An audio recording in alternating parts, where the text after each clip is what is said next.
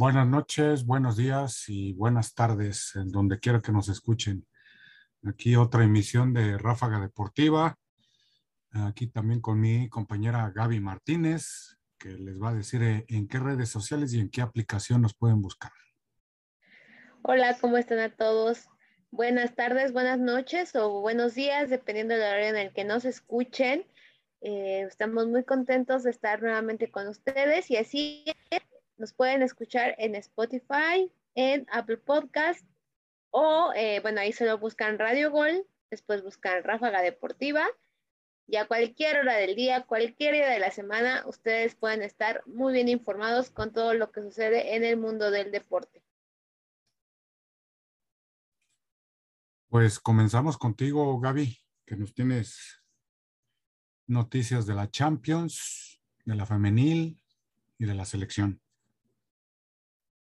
Así es, pues como siempre ya saben que a mí me encanta el fútbol, femenil. ¿Y qué les parece si vamos primero con lo que sucedió en el cierre de la jornada 14? Porque no hay jornada, en este momento no tenemos jornada hasta el próximo fin de semana debido a que hay eh, fecha FIFA y que la selección mexicana sigue jugando estos partidos del premundial.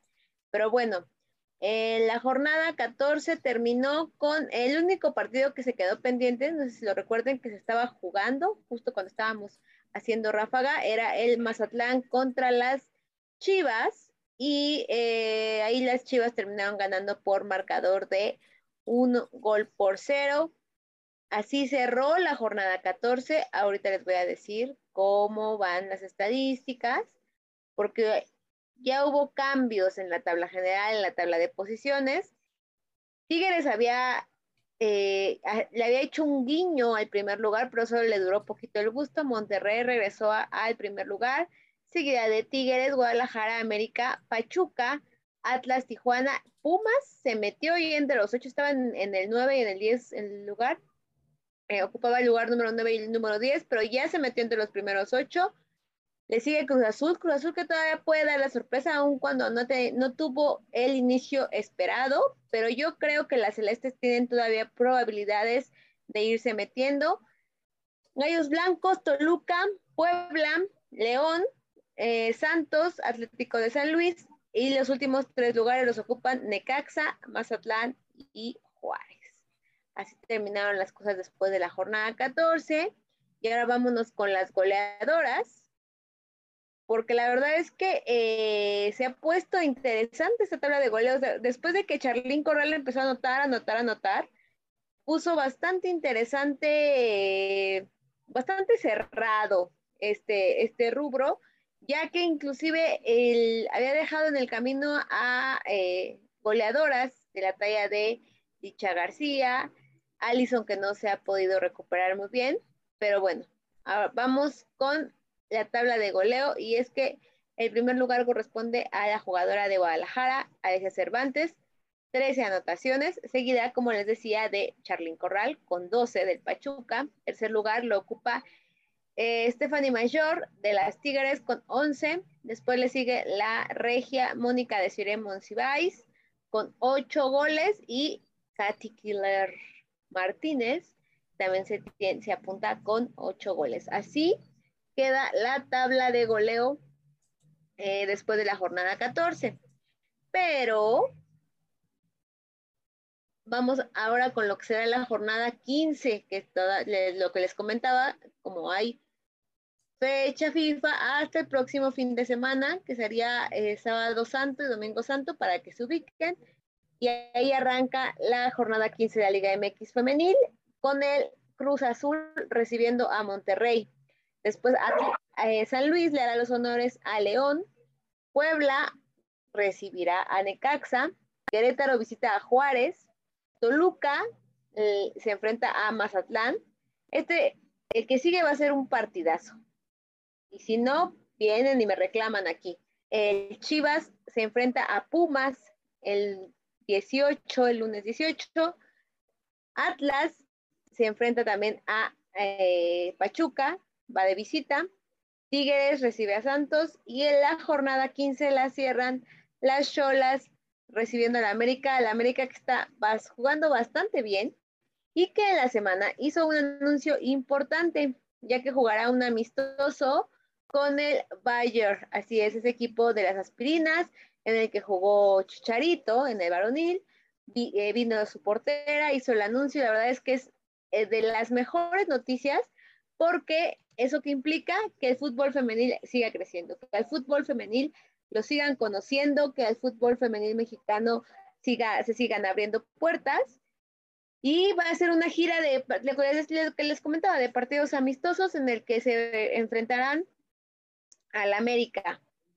Y bueno, ya dejamos por ahora al fútbol femenil para irnos a los eh, las breves, algunas breves de lo que nos ha dejado esta fecha FIFA femenil. Punto número uno, Ada Hegenberg, esta jugadora eh, que milita en el Olympique de Lyon y que, había y que había renunciado a su selección, ella es de la selección de Noruega, había renunciado a la selección porque eh, hasta que no hubiera un pago igualitario. Ella dijo, si mientras no nos paguen lo mismo que se les paga a los varones, yo no voy a regresar a la selección eh, de mi país, me duele mucho esta decisión, pero bueno, es una forma de presionar a, a, las directivas, a los dirigentes. Y esta semana Ada Hegenberg volvió. Hay que recordar que ella también fue la primera mujer que recibió el balón de oro. Volvió, anotó, volvió con su selección, anotó. La verdad es que creo que se vio bastante bien en estos eh, partidos amistosos. Y bueno, es que venía de un muy buen juego contra el Lyon, en el que eh, se apuntaron en las semifinales de este torneo. Y si les parece, hay otra, ah, otra noticia muy importante que dar y es que recuerdan que una de las semifinales de la Champions League femenil es eh, el Wolfsburgo enfrentando al Barcelona. El Barcelona volvió a decidir jugar en el Camp Nou y los boletos volvieron a agotarse. Así como se dio con el Real Madrid, ahora en las semifinales otra vez veremos tanto el Camp Nou como el campo de el Wolfsburgo abarrotado. Va a estar hasta las lámparas porque se han vendido ya todos los boletos de los juegos. El otro encuentro que es el Lyon, precisamente que les comentaba hace un momento con el eh, de Ada Hegenberg. Ellas se enfrentan al Paris Saint Germain. También ya están a la venta los boletos. No se ha registrado como tal un lleno para este encuentro, pero se espera que haya muy, muy, muy, muy buena asistencia. Y si les parece, vamos ahora con el, eh, vámonos a CONCACAF porque la selección mexicana que dirige Mónica Vergara sigue jugando el premundial, este premundial. Recuérdense cómo que es un formato en el que todas se están enfrentando contra todos hasta eh, para ver quién se califica al premundial femenino que se jugará en eh, Monterrey y al que ya están clasificadas tanto Estados Unidos como eh, Canadá que son las campeonas olímpicas y las campeonas mundiales. Bueno, pues este fin de semana también hubo acción. Y eh, México se enfrentaba a Anguila, un país, eh, una isla británica que se encuentra en Centroamérica. Y México no nada más ganó, goleó, metió, le metió 11 goles a Anguila y eh, es la mayor goleada de una selección femenil en una competición. Eh, la, la verdad es que creo que el rival no, no puso resistencia, o sea, hay que decirlo, sí, las jugadoras, y sí creo que Mónica le está dando una pista diferente, una eh, forma de juego diferente, pero bueno, también el rival cuenta y en esta ocasión ni siquiera eh, fueron un rival competitivo, ¿no? Hay un, le marcan un penal, el gol, el, gol número 10 de la selección mexicana es de penal, lo tira, se perfila para tirarlo Katy Killer y eh, la portera del rival ni siquiera se, se avienta, ¿no? Nada más unos datitos, la última goleada de México fue por 10-0 ante Martinica en el 2014, también en un premundial. Y eh, en la fase de grupos de ese mismo año goleó 9-0 a Surinam. Así que con este 11-0 metió, eh, rompió el récord de mayor goleada. Los goles de Licha Cervantes, esta goleadora que también está reencontrándose con el gol en la liga, eh, metió dos, hizo un doblete. Mari Carmen Reyes también eh, hizo su, su gol. Estefany Mayor marcó el cuarto gol. Cassandra Moreno, debutante en la selección mexicana y metió el quinto gol. Emotivo fue y este, se abrazó con Mónica Vergara. Después vino otro gol de, de Licha Cervantes, Licha Gol, ya todo el mundo le, creo que ya se nos, se nos va a quedar decirle Licha Gol. Y un minuto después Diana Ordóñez. Jimena López hizo el octavo. Y Katy Killer, eh, lo que les comentaba hace un momento, hizo el décimo marcando de penal. Al final, Katy fue la, que convirtió el gol número 11. Y así la selección de Mónica Vergara está con paso perfecto hasta el momento. Pero bueno, lo que les comentaba hace rato, ¿no? Hay que esperar para ver eh, cuando se enfrenten a los verdaderos rivales, que en este caso pues son Estados Unidos y Canadá, y que son a ellos a los que les tenemos que pelear el boleto. Y pues, si quieren, vamos a repasar los grupos del premundial, más bien no si quieren, los invito a repasar los grupos del mundial. En el grupo A, México, nueve puntos, Puerto Rico, nueve puntos, Surinam y Barbuda tienen tres puntos, y bueno, lo comentábamos que Anguila no es eh, no tiene ahorita un gran nivel, cuenta con cero puntos. El siguiente partido de México será este 12, que es martes, contra Puerto Rico a las 7 de la noche. Y bueno, vamos al grupo B. Costa Rica 9, Guatemala 6, San Cristóbal 6, Curazao 3 y, e Islas Vírgenes 0. En el grupo C, Jamaica 9, República Dominicana 9, Bermudas 3, Islas Caimán 3 y Granada 0. En el grupo D, Panamá 9, El Salvador 9. A este grupo está, está este, interesante, ¿eh? No, no se puede todavía descartar a ninguno. Belice 1 y Aruba 1. En el grupo E, Haití tiene 9 puntos, Cuba 7, Honduras 4, San Vicente 3 e Islas Vírgenes B 0. Y en el grupo F, Trinidad y Tobago tiene 9, Guyana tiene 7, Nicaragua 4, Dominica 3 y Turcas y Caicos 0. Así las cosas en el premundial. Hay que esperar eh, el partido contra Puerto Rico. Si México queda en primer lugar, que esperamos que sí, que además ha mostrado un gran nivel para mantenerse en el primer lugar, pues ya estaríamos hablando de que México podría estar jugando el premundial que se llevará a cabo en, eh, en Monterrey este, esta tierra que ha demostrado ser un gran, pero un gran público para el fútbol femenil. Y bueno, si, eh, si les parece, ahora vamos con mi compañero Uli, que nos tiene las breves de la NBA y de la NFL, que por cierto hubo una muy triste noticia en la NFL. ¿No es así, Uli? Pues sí, este, la muerte de un gran baluarte de los Steelers, que es este, el señor Hastings. Ay, sí, fue la verdad, me sentí muy feo. No, y te voy a decir que Ángel es este fan de ese, de ese equipo, y la verdad me, me da este huite porque ese chico pues iba, iba subiendo sí, de, la mano de Rotisberger. Pintaba para ser, eh, o sea, ya le tenían muchas esperanzas en ese chico, ¿no? Sí. Inclusive fue este el trofeo Heisman del 2019. Sí, o sea, la verdad es que, y una historia, ay, no, no sé, como muy trágica, ¿no? Porque, bueno, lo que yo he leído es que él se queda sin, sin gasolina. Exacto. Se, se baja del carro, empieza a caminar, pues como que para buscar dónde cargar gasolina nuevamente.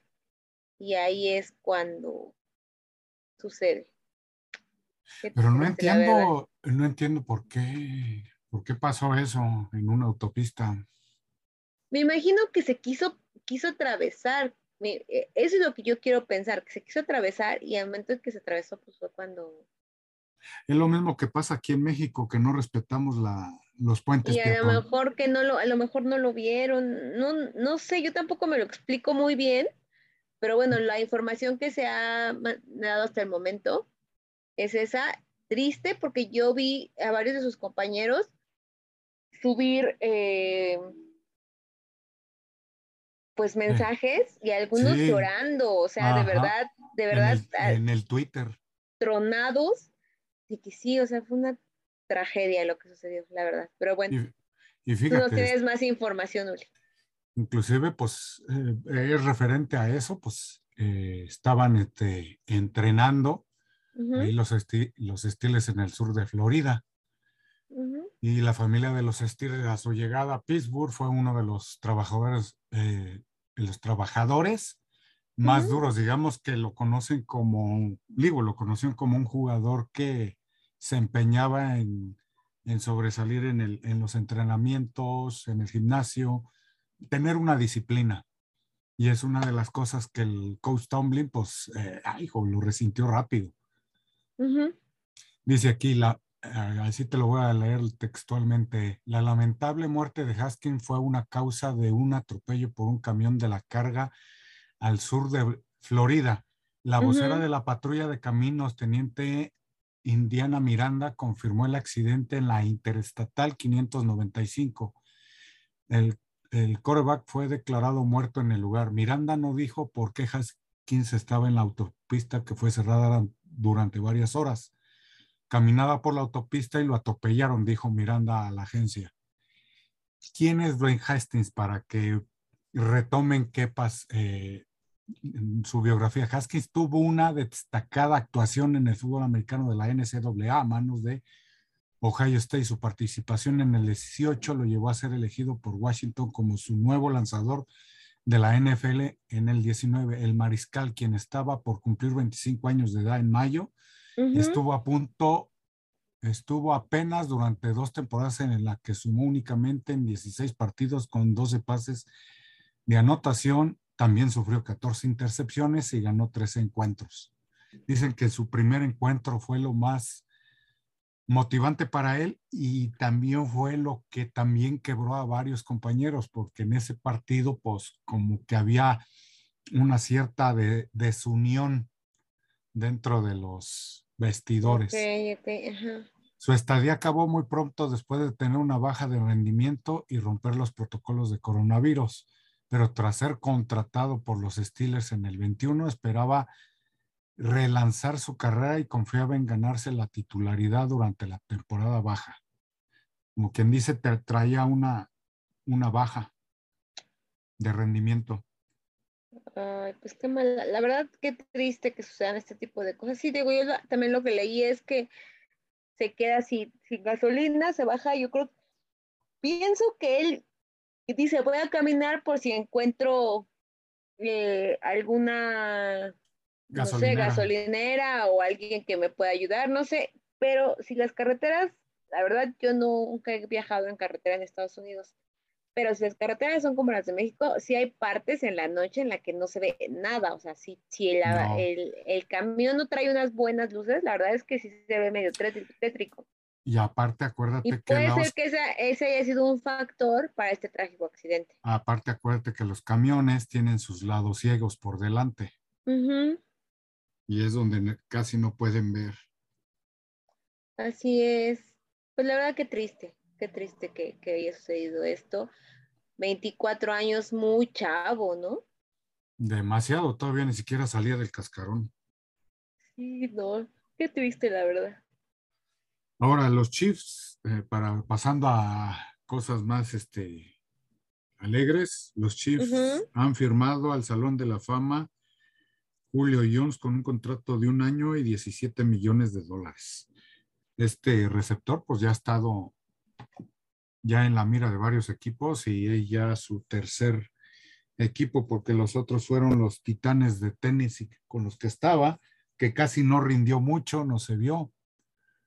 Así es que ahora va a estar con los Kansas City que se empezaron a estar desarmando y más por el, el tope salarial y el extensivo y muy caro contrato de Patrick Mahomes. Es verdad. sí.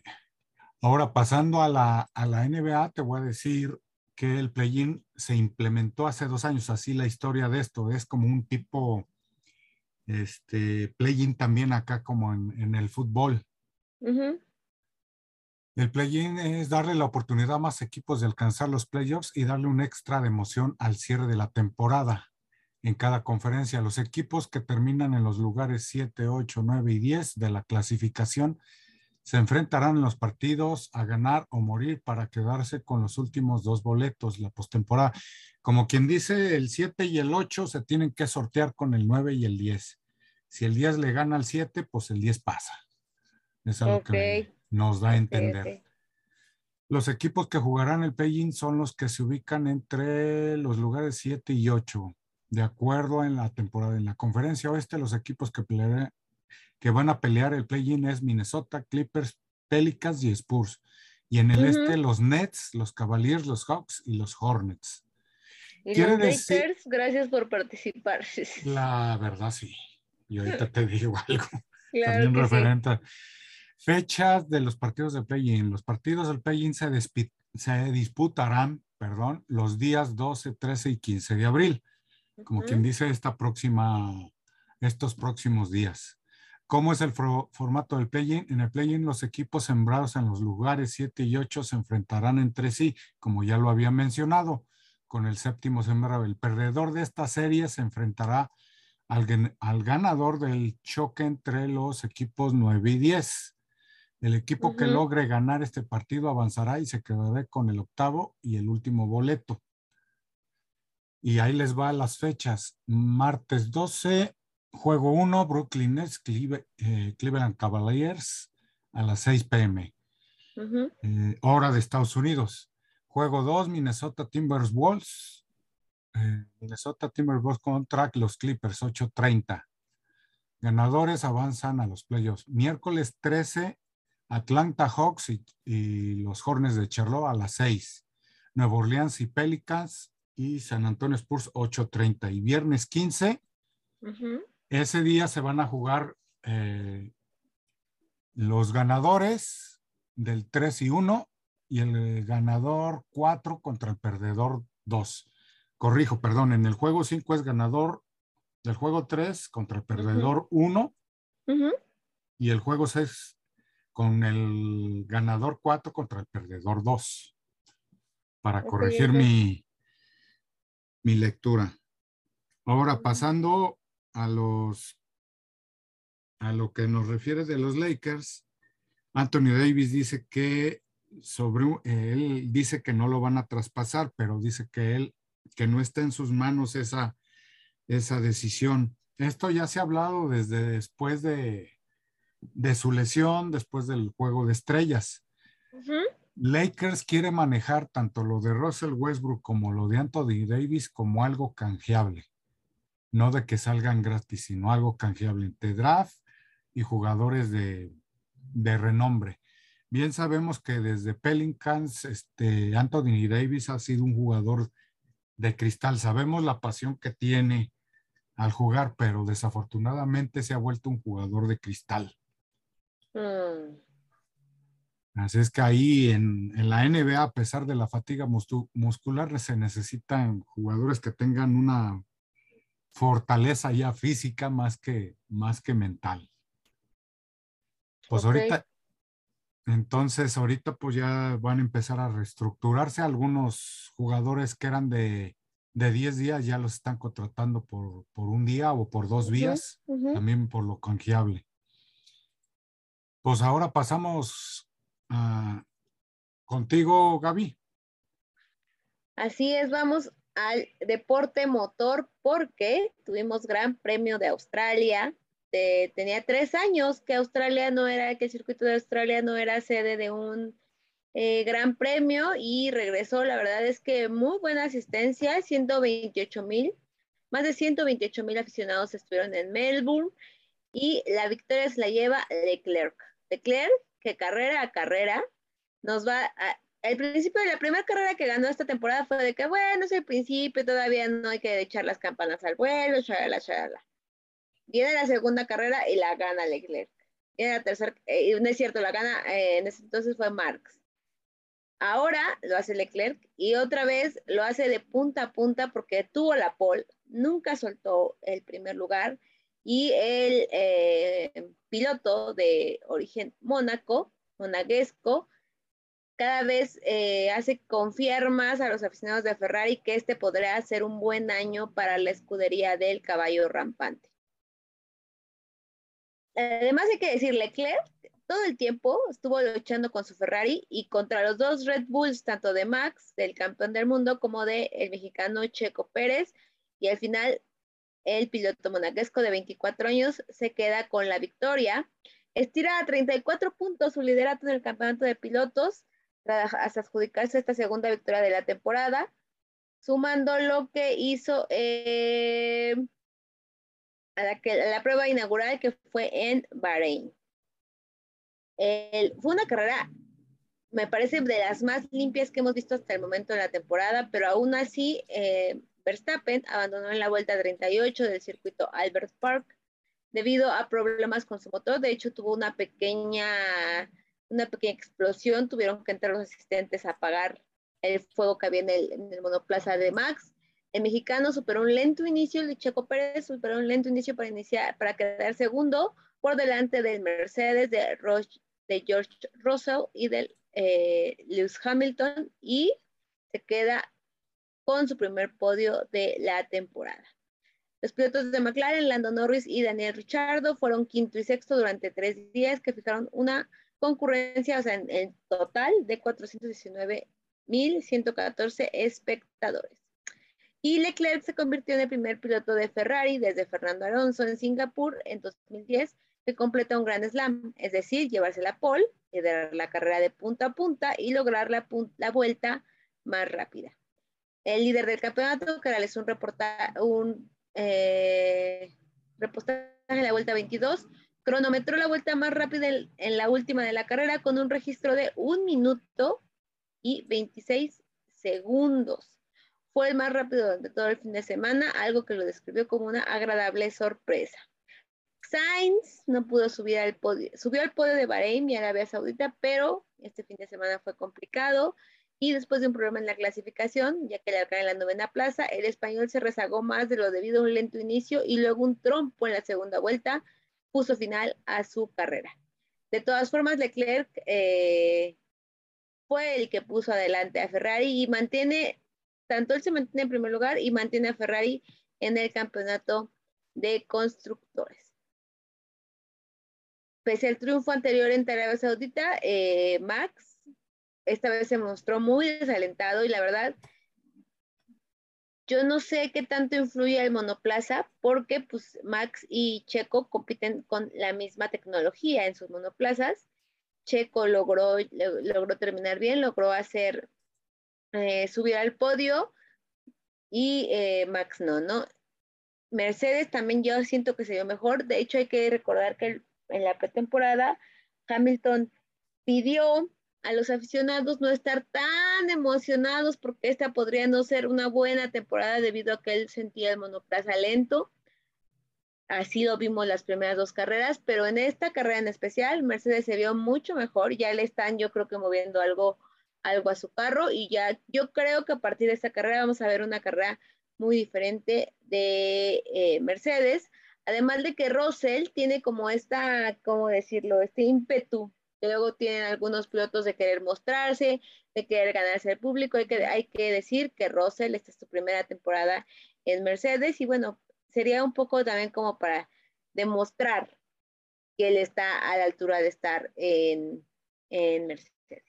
Y bueno, hasta aquí todo lo que sucedió. Muy feliz yo, personalmente estoy muy, muy contenta de que eh, Checo, el mexicano, haya subido al podio. Hizo un gran trabajo porque como bien comentaba yo al principio de, de información, comenzó en el lugar 3, hizo un gran trabajo, nunca perdió de vista eh, el objetivo que era sumar puntos los más que se pudieran hubo un momento en el que él y Max hicieron un muy buen equipo y, le, pusieron a Leclerc eh, a sufrir. La verdad es que Leclerc también se le, se le califica como el piloto de la jornada porque hizo un gran trabajo. la verdad, lo de Leclerc de resaltar.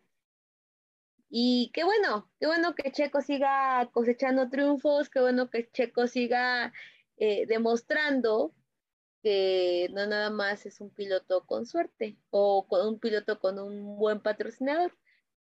Checo es un buen piloto, es un, eh, en mi punto de vista es un excelente piloto y vamos a seguir sabiendo cosas de él buenas esa temporada. Yo, yo espero. Y bueno, ahora sí te parece, Uli. Sí, nada más te voy a dar la opinión acerca de Checo Pérez. Ya ves que la temporada pasada era como la bujía de Verstappen.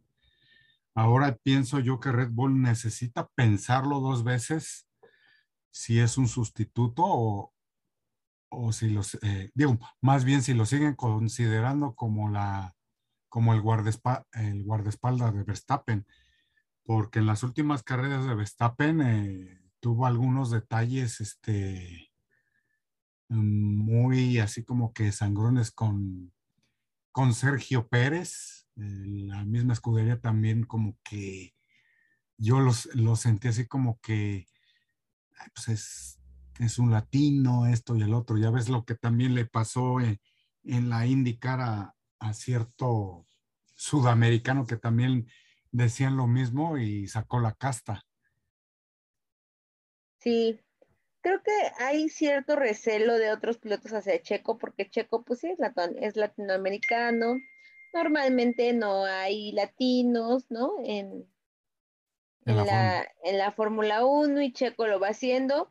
Lo que está, lo que me parece muy, muy bien es eh, el apoyo que le ha dado Red Bull a, a Checo.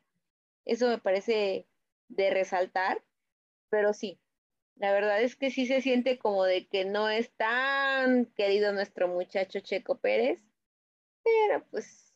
Lo, está, mientras, está demostrando Checo lo que es. Es lo que te iba a decir, mientras él haga su trabajo y él esté pues ahí dándole puntos a la escudería, la escudería él no lo va a dejar, la escudería lo va a seguir apoyando y pues está. Me parece a mí algo que, que Checo les va a retribuir, vas a ver. La verdad, sí. Ahora, pues vamos a la, a la opinión. A la ida oh. de los cuartos de la Champions League femenil, porque digo, Champions League varonil, yo con la femenil. No, la femenil la que sigue. Sí. De esta. Pero grandes encuentros, ¿qué te parece si vamos con los que se llevaron a cabo primero el día martes? El, el 6, ¿verdad? Sí que fue primero uno que me pareció no tan eh, espectacular, pero creo que fue también por el planteamiento que hizo el Cholo Simeone del Atlético de Madrid. El Cholo atrás, bueno, el Atlético atrás, atrás, atrás, el City tratando, el City proponiendo, el City yendo al frente con lo que podía. Y al final el Guardiola le gana por lo menos la partida en el juego de ida le, lo vence por marcador de, de 1-0. No sé a ti qué te parece ese encuentro. Mira, yo no lo vi, pero el cuadro que siempre maneja el Cholo Simeone siempre, no digo que sea muy defensivo, pero tiene una, un gran conocimiento en cuestión de la, de la defensiva y la visión del juego el Cholo Simeone. Entonces, en mi opinión, pues eh, no es un equipo tan fácil para, para el entrenador de, del, del Manchester City, que se me, eh, que es este eh, Guardiola. Guardiola, sí. Y ya ves que Guardiola también es un, es un técnico que le gusta innovar también. Muy estudioso. Exactamente, entonces son dos equipos que se saben, se saben estudiar. Sí, yo creo que eso se, sobreestudiaron y eso derivó en que hubiera pocos goles, muy poca espectacularidad. Pues nada más hubo un tanto. Yo creo que en la vuelta, eh, que además es en casa del City, el City va a aprovechar Y si el Atlético de Madrid sale a proponer lo mismo, yo creo que bye bye el Atlético, la verdad.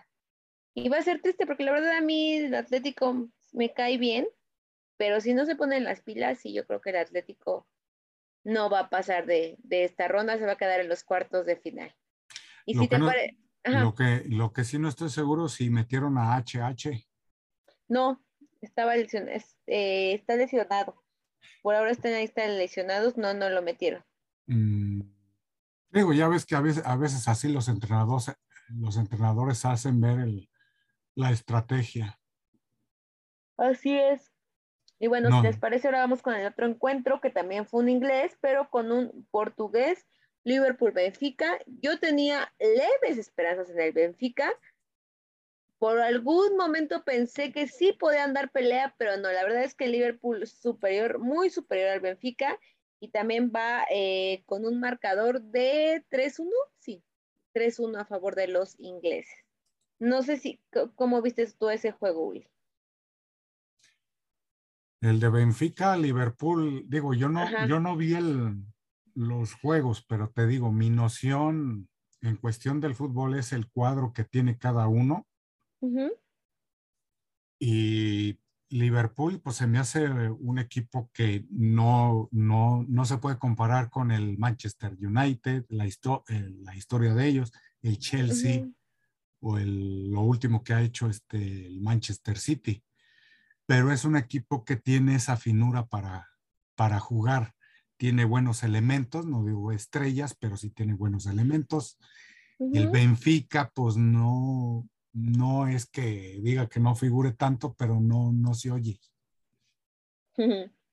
Sí, la verdad es que no. Te digo, yo tenía esa leve esperanza de que el Benfica hiciera algo importante, pero no, no sucedió. Y después, al día siguiente, se enfrentaba el Bayern contra el Villarreal. El Villarreal me parece que va a ser la cenicienta. Si logra echar al Bayern, ahora sí vamos a poner al Villarreal como un eh, auténtico candidato a llevarse la Champions. Villarreal, eh, este equipo novato que normalmente no está en la Champions, que se ganó su lugar, que ha dado muy buenos juegos, se enfrentaba al equipo alemán de eh, Lewandowski y la verdad es que muy bien el Villarreal. Creo, aquí creo que valió mucho más lo que hizo el Villarreal en cuanto a fuerza, en cuanto a meter el pie, en cuanto a no darles ningún centímetro al Bayern para poder eh, ejecutar alguna buena jugada. Pero también eh, eh, es un caso similar al que, bueno, creo en mi punto de vista es un caso similar a lo que sucede con el Atlético. No sé qué tanto el Villarreal le puede aguantar al Bayern hacerle un juego muy similar al que le hicieron en España, porque ahora van a jugar en la cancha de los alemanes. No sé a ti, ¿qué te pareció ese encuentro? Mm, pues voy a decir que el Villarreal no es un equipo digerible para los, para los alemanes. tiene, el Villarreal tiene un juego muy, muy habilidoso, muy, muy dinámico. El Bayern es como más recio, más defensivo. Va a ser un duelo mm, ligeramente, este, posiblemente terminen en un empate en ese partido. Puede ser, pero no. Es que mira, si termina el empate, se va el Bayern. O sea, imagínate una Champions sin las estrellas de Bayern Múnich, sin Lewandowski, sin uh, este otro, ay, se me fuerte su nombre. Pero la verdad es que sería un fracaso para los alemanes. Mm, porque tienen muy buen equipo, porque tienen un equipo que es, eh, ha dado competencia, ¿no? Porque además son líderes en Alemania, porque eh, su forma de juego es imitada, incluso por muchos clubes de la Liga de Alemania, imagínate quedar fuera y a manos de quién, ¿no? Del Villarreal, del que cuando fue el sorteo, seguramente algunos pensaron, aficionados del Bayern, qué bueno que fue el Villarreal y tómala, que uno de los Villarreal es el que se los anda echando de la Champions League. Sí, pues es que no hay, no hay enemigo pequeño. No. Tampoco, te confíes que, que, a pesar del cuadro, que el cuadro que tienes de estrellas o de, o de talento, o va a ser mejor que el que tienes enfrente. No, no, no. Y sí, como dices, no hay equipo que pequeño y pues ahora ahí, ahí están sufriendo las competencias nuestros Bayern. Y vamos con el último encuentro de la jornada. Es mi, mi, equipo favorito, Real Madrid. Eso, yo también, yo soy madridista de corazón. Y la verdad, yo tenía muy pocas expectativas. O sea, a mí me, si tú me hubieras preguntado días antes o minutos antes del juego, ¿cómo crees que vaya a quedar el Real Madrid?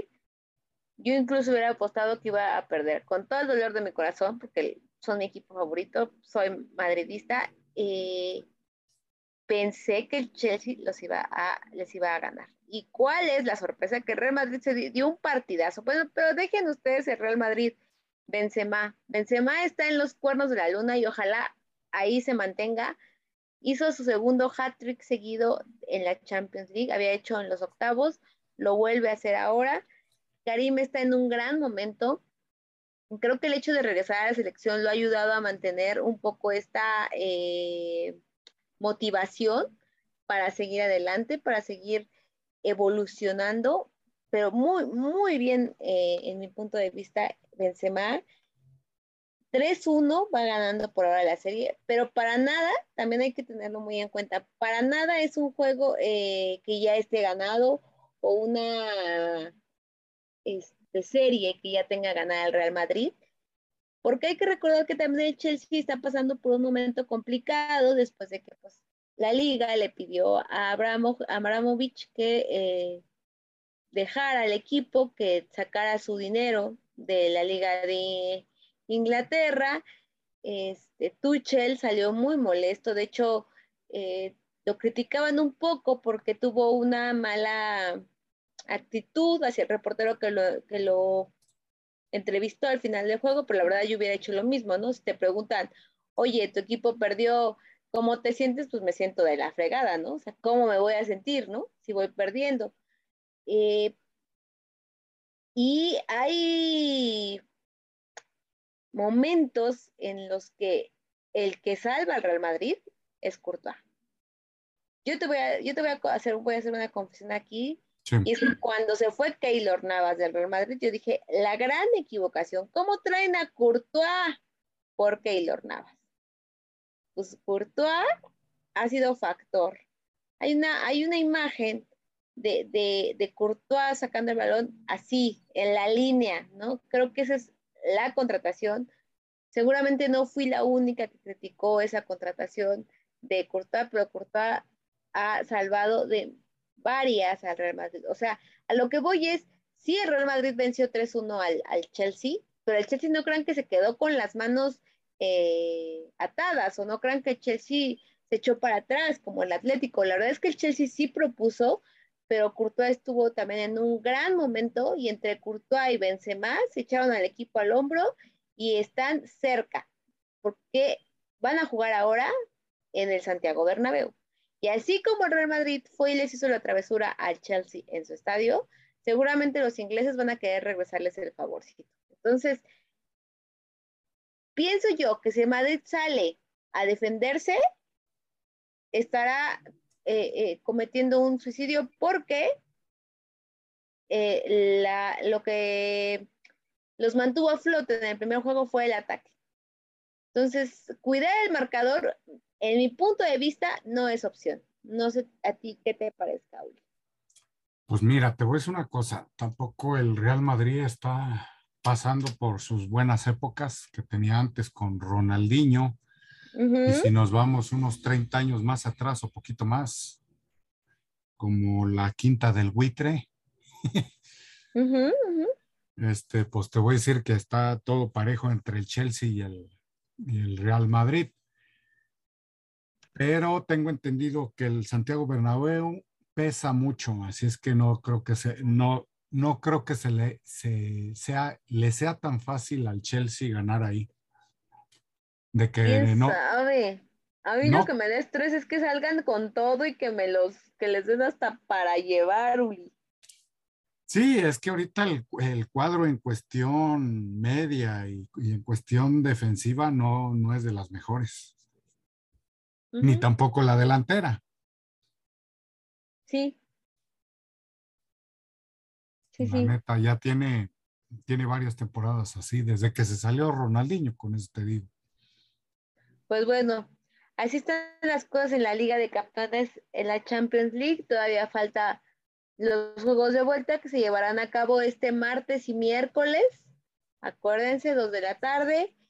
Hay que recordar que algunos juegos van por eh, este el canal de televisión de paga, TNT Sports, y el, pero los dos juegos van por la señal de que tiene los derechos, no es, no es comercial ni nada, pero bueno, los derechos sabemos todos que los tiene HBO Max, ¿no? Entonces ahí pero también en las redes sociales están, estado muy activas para estos juegos y ahí también pueden darle seguimiento a los, a los partidos. Y bueno, si tú, ¿quiénes crees que avancen a, las semifinales? ¿A quién ves en las semifinales, Julio? Para cerrar ya el tema. Ay Dios, ahora sí me pusiste a, a pensar. a ver, tú, el Atlético, el Atlético Manchester, ¿quién crees que pase? City Atlético. Voy Atlético. Sí, arriesgado, Uli, ¿eh? muy bien. Liverpool, Benfica. Liverpool. Sí, bueno, ahí está, está más complicado que el Benfica lo haga. Eh, Bayern, Villarreal. Voy Villarreal. Eso, eso, Uli. Y Real Madrid, Chelsea. Uy. Pues aunque sea madrilista, voy Chelsea. No, ¿cómo crees? Bueno, pues mis favoritos son el Real Madrid.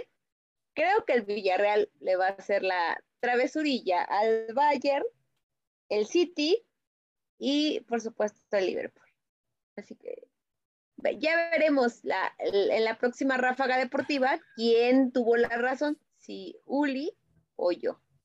Exacto pues ahora vamos a seguir con el fútbol femenil, la UEFA femenil. La UEFA femenil. Bueno, pues ya hace, un momento ya les había comentado yo eh, algunas, que no en este momento no hay acción porque eh, tenemos fecha FIFA femenil, pero si les parece vamos a dar un pequeño recuento de los, eh, las semifinales, de los duelos previos y de cuál podría ser la, el, la final, ¿no? Sí.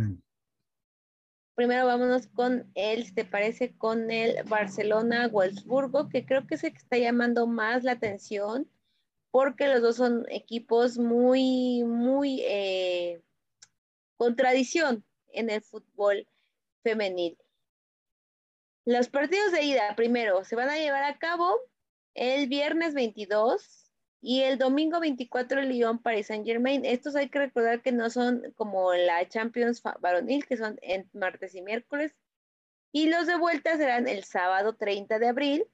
Los dos partidos de vuelta serán el sábado 30 de abril. Muy importante eh, decirlo. Del Barcelona Wolfsburgo, ¿qué vamos a decir? Que el Wolfsburgo ha ganado los tres partidos que ha disputado contra el Barcelona, incluida la semifinal del 2019 y el 2020. Eh, de Lyon, vamos con el Lyon, Paris Saint Germain, la otra semifinal. Bueno, en la semifinal de, de los del Wolfsburgo, los enfrentamientos previos con el Barcelona fue en una eliminatoria en un partido en San Sebastián, cayó el Barcelona. Y en los partidos, en cuartos de final, tres veces en los cuartos de final, el Wolfsburgo se ha levantado el equipo alemán, ha vencido a las españolas. Eh, primero fue en el 2013-2014, 3-0. Y en la vuelta de, ese misma, de esa misma cuartos de final, las alemanas cayeron 2-0 eh, ante el Barcelona, que finalmente terminó 5-0. Eh, y la otra semifinal, Lyon, Paris Saint Germain. El partido de ida el 24, el partido de vuelta el 30. este partido se convertirá en el encuentro eh, más disputado en, la, el UEFA Champions League, debido a lo que les comentaba, que son equipos que tienen mucha tradición con los eh, clubes femeninos, tanto en términos de partidos individuales como en enfrentamientos totales. El historial en semifinales de Lyon, las veces que ha llegado el Lyon a semifinales, ha ganado nueve, tiene dos derrotas. Las veces que el París ha llegado a semifinales, tiene dos victorias y tiene tres derrotas. El Lyon tiene en sus filas a quien les había comentado hace rato, a, a Hegenberg. De hecho, Lyon es eh, de, las, de los clubes con más eh, champions en su carrera. Y así pues, después de que sean estos juegos, tendremos finalistas. Mi final, mi pronóstico de final es que va a ser el Barcelona contra el Lyon. Va a ser un agarrón de aquellos. Y ahora, si les parece, vamos con los resultados y la opinión de la CIBA Copa y de la, de la LNBPF femenil con mi compañero Uli. Adelante, Uli. Pues empecemos con los resultados de la Liga Nacional, de la Liga Mexicana de Básquetbol Profesional Femenil donde las leñadoras de Durango cayeron 87 a 63 entre las algodoneras de la comarca. Luego, en el siguiente partido, las jaliscienses eh, ganaron por dos puntos a las mezcaltecas de Nayarit. Esto fue el, fin de semana, el sábado, eh, donde eh, superaron a las mezcaltecas, reitero, 69-67 en otro partido, las barreteras de Zacatecas, ya con su tercera victoria ante las plebes de Mazatlán, que poco a poco están este, subiendo su score, pero les están dando unas buenas palizas. Necesitan fortalecer mucho ese cerco reboteador, este, no desesperarse y la verdad fortalecer lo que es este con buenas jugadores a, la ofensiva, tener buenas buena estrategia. Esto 107 a 56, propinaron una buena canastiza. En otro juego, las Atléticas de Monterrey le ganaron 75 a 56 al sotanero Racers de Saltillo. Y en otro eh, partido, eh, las Teporacas de Chihuahua le ganaron 72 a 53 a las Regias de Santiago, Nuevo León, 72 a 53. Y en otro partido, eh, Barreteras ya en el segundo encuentro ganó 77 a 69 a las plebes de Mazatlán. Y Jalisco en su segundo encuentro ganó 76 a 63 a Mezcaltecas de Nayarit. Y las Teporacas de Chihuahua eh, cayeron ante las regias de Santiago, Nuevo León. Digamos uno y uno, quedaron uno y uno. 76 a 65, quedando la tabla general. Lobas 10 eh, ganados, 2 perdidos, Regias abajo, 10-1, Teporacas de Chihuahua, 7-4, Algodoneras de, de la Comerca, 5-7, Atléticas, 5-6, Leñadoras de Durango, 3 ganados, 9 perdidos, las Racers, que siguen todavía en el sótano de su conferencia, 11 0 ganados, 11 perdidos. Mieleras de Guanajuato, 12-0, escaramuzas de Jalisco, que por momentos este, está en un sub y baja de, de ofensiva, casi, casi siempre se desconcentran en los últimos eh, finales de los últimos cuartos. 7-4. Mezcaltecas de Nayarit, 6 ganados, 5 perdidos. Barreteras está, se está reponiendo, 3 ganados, 8 perdidos. Quetzales, 4 ganados, 6 perdidos. Phoenix, de San Nicolás de los Garza, Monterrey, 3-7 y las plebes ya intercambiaron este, la zona sotanera de su conferencia, 3-8. Las plebes, las plebes necesitan despertar. Arre, plebes. Sí. Ajá. Ahora sigue lo que es el circuito de básquetbol de la costa del Pacífico, donde tenemos como líder a, los Astros de Jalisco con seis ganados, un perdido, a los Venados de Mazatlán, tres ganados, dos perdidos, a los Pioneros de Monclova, 3-2, a los Halcones de Obregón, 3-3, a los Rayos de Hermosillo, 3-3, a los Onkis de Tijuana, tres ganados, cuatro perdidos, a los ostioneros de Guaymas llevan dos ganados y cuatro perdidos. Y a los caballeros de Culiacán un ganado y cinco perdidos. Esos dos equipos que te mencioné estaban a media tabla hace dos temporadas. Yo creo que todavía pues, es temprana la temporada, pero yo creo que van a dar de mucho de qué hablar llegando a la mitad de, de la temporada.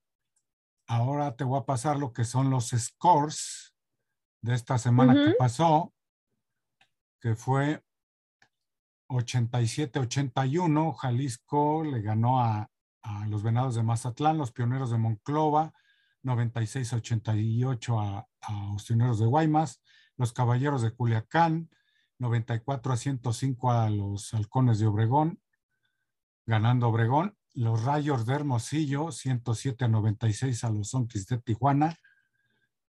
Astros de Jalisco eh, inició su serie con 83 a 74, que se me hace un score levemente ventajoso. Astros de Jalisco necesita ponerse las pilas en el tercer cuarto, la verdad, porque ahí es donde dan un bajón. Y Ostioneros de Guaymas volvió a caer ante Sonques de Tijuana 100 a 96, perdón, eh, dividieron scores, perdón, perdón. Y Astros de Jalisco 97 a 87 a los Caballeros de Culiacán. Y los Ostioneros de Guaymas le ganaron 96 a 86 a Tijuana en duelo de tres, de tres juegos que tuvieron. Halcones de Obregón le, le, propinó a Rayos de Hermosillo 93 a 82 perdiendo. Y Venados de Mazatlán le ganó 108 a 94 a Pioneros de Monclova. Y Venados de nuevo de, de Mazatlán ganó 73 a 66 a Pioneros de Monclova. Pero como te digo, es temporada todavía temprano, no podemos decir Ahorita está en los cuernos de la luna los Astros de Jalisco.